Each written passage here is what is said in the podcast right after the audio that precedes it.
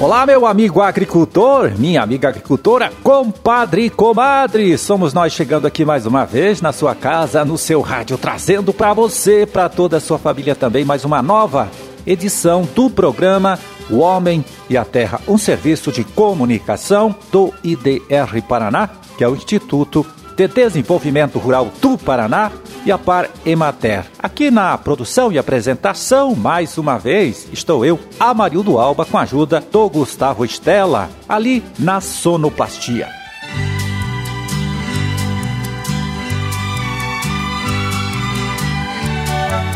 Três de dezembro de 2020, quinta-feira, quinta-feira de lua cheia, Dia Internacional do Portador de deficiência e para as suas orações. Eu confiro aqui no nosso almanaque da igreja, você pode anotar aí, é dia de São Francisco Xavier, data também do aniversário de Bom Jesus do Sul, Conselheiro Mairinque, Doutor Ulisses, Ivaí, Rondon e Santa Inês. Parabéns para todos.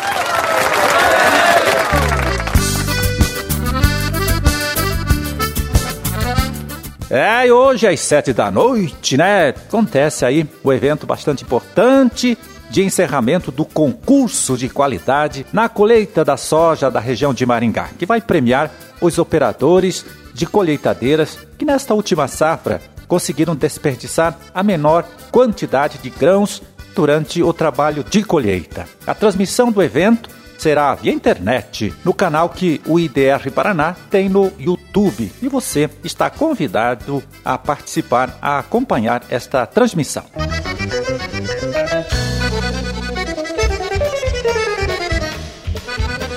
Olha só, até mais ou menos aí uns 30 anos, pouquinho mais talvez, quando se falava em conservação do solo, logo se pensava nos sistemas de terraceamento, né, que ajudavam a segurar na lavoura a água que caía com a chuva mais forte.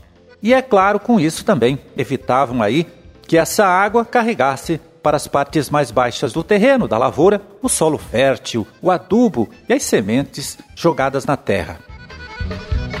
Bom, hoje os técnicos ainda consideram a construção de terraços nas lavouras uma medida necessária, mas preferem também sempre destacar a importância da rotação de culturas ou o cultivo de plantas com a finalidade de produzir palhadas sobre o solo, produzir raízes para deixar este mesmo solo menos compactado. Pois é, um dos técnicos que gosta de valorizar a importância do cultivo de plantas de cobertura é o extensionista Eduardo Henrique Mazzucchelli, que trabalha no escritório do IDR Paraná de São Jorge do Ivaí. Ele que agora então fala aqui com a gente para explicar quais são as plantas que podem ser utilizadas com esta finalidade aí de proteger e melhorar uh, o solo e também de que forma essas plantas conseguem produzir este efeito benéfico né, sobre a área cultivada pelo produtor. As plantas de cobertura podem ser desde a soja, milho, braquiárias e outras espécies de gramíneas ou leguminosas, ou a mistura de várias espécies cultivadas tanto para a produção de grãos como para efeito de proteção do solo, permitindo assim a rotação de culturas e não deixando o solo impulsivo ou exposto, sendo esta a pior condição para a microbiologia do solo, como no processo de desertificação. Cada planta interage com determinados grupos de microorganismos, podendo esses microorganismos serem benéficos para as culturas por permitirem a decomposição da matéria orgânica, proporcionarem bom desenvolvimento vegetal, participando da produção de hormônios vegetais ou controle biológico de pragas e doenças. Há também os microorganismos que causam doenças nas plantas, porém tanto microrganismos benéficos quanto os que causam danos são atraídos às plantas por alguns compostos que estão no solo, bem próximo às raízes, que as plantas produzem e injetam no solo. Os vegetais são, na verdade, agricultores de seus microorganismos e selecionam diretamente quais microorganismos terão maior estabelecimento e crescimento. Daí vem a importância de realizarmos a rotação de culturas, pois como cada planta interage com um grupo limitado de microorganismos, se não houver essa alternância de culturas, estaremos ano após ano favorecendo com que os mesmos grupos de microorganismos se multipliquem e com isso a seleção de novas doenças de difícil controle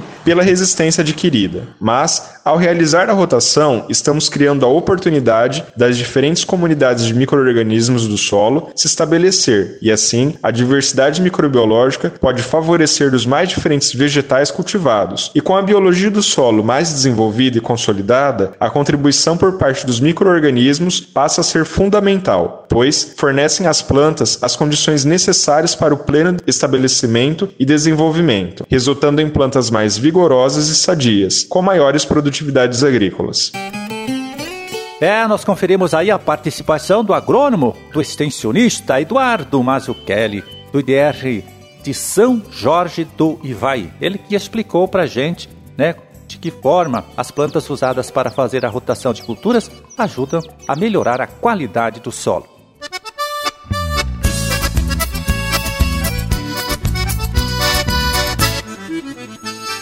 E agora para saber como está em termos gerais, né? A situação da cultura da soja aqui em nosso estado, mais uma vez, a gente chama a participação do agrônomo, do extensionista Edivan José Possamay, que é coordenador estadual do projeto Grãos do ITR Paraná.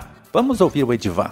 Olá, Marildo. Olá, amigos ouvintes do programa Homem à Terra. Então, nessa última semana a gente voltou a ter chuvas aí praticamente todo o estado do Paraná, o que é muito favorável aí à, à retomada do bom desenvolvimento das lavouras em todo o estado, né? A gente ainda tinha aí problemas de falta de água em boa parte do estado não foram chuvas com grande volume, mas já dá um alento aí para a produção de grãos. E aí tem uma expectativa de que ainda se mantenha durante essa semana chuvas, né, em esparsas, mas elas devem ocorrer, o que vai ajudar aí o desenvolvimento das lavouras. Em termos do monitoramento da ferrugem asiática que a gente vem conduzindo, ainda é, até em função do clima mais seco, a gente não está tendo nenhum problema a nível de estado. Nós não temos ainda a detecção de esporos da ferrugem asiática nos 248 oito coletores que o IDR e parceiros vêm conduzindo no estado do Paraná, o que dá uma, uma condição de segurança para fins do manejo da ferrugem asiática da soja, que é a principal doença, então, aí da cultura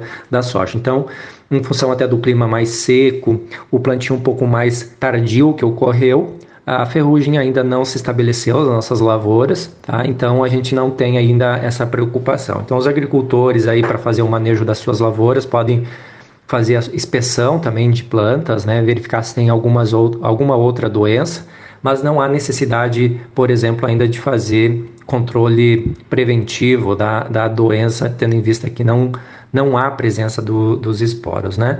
Também questão de pragas aí na cultura da soja, também tranquila. É, a gente tem alguns relatos apenas de alguns ataques de lagarta, alguns locais com algum pouco de percevejo, mas ainda não é uma situação também preocupante. Então, é, para manejo de pragas e doenças está bem tranquilo. A gente só torce que regularize a questão das chuvas aí na sequência para que a gente volte ter aí uma boa produção das nossas lavouras. É isso, Amarildo. Um grande abraço para ti e a todos os nossos ouvintes. Valeu, Edivan. Forte abraço para você também. Muito obrigado e até um outro dia.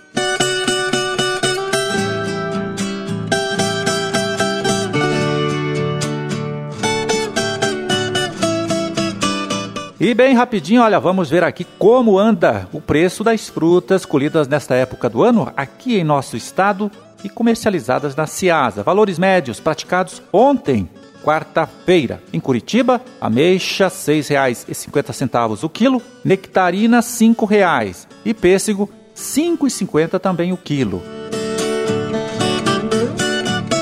Na Ceasa de Londrina, abacate da variedade Margarida, com uma boa subida de preço, olha só, R$ 7,60 o quilo. Banana caturra, R$ 3,50 e maracujá azedo, R$ 8,18 o quilo.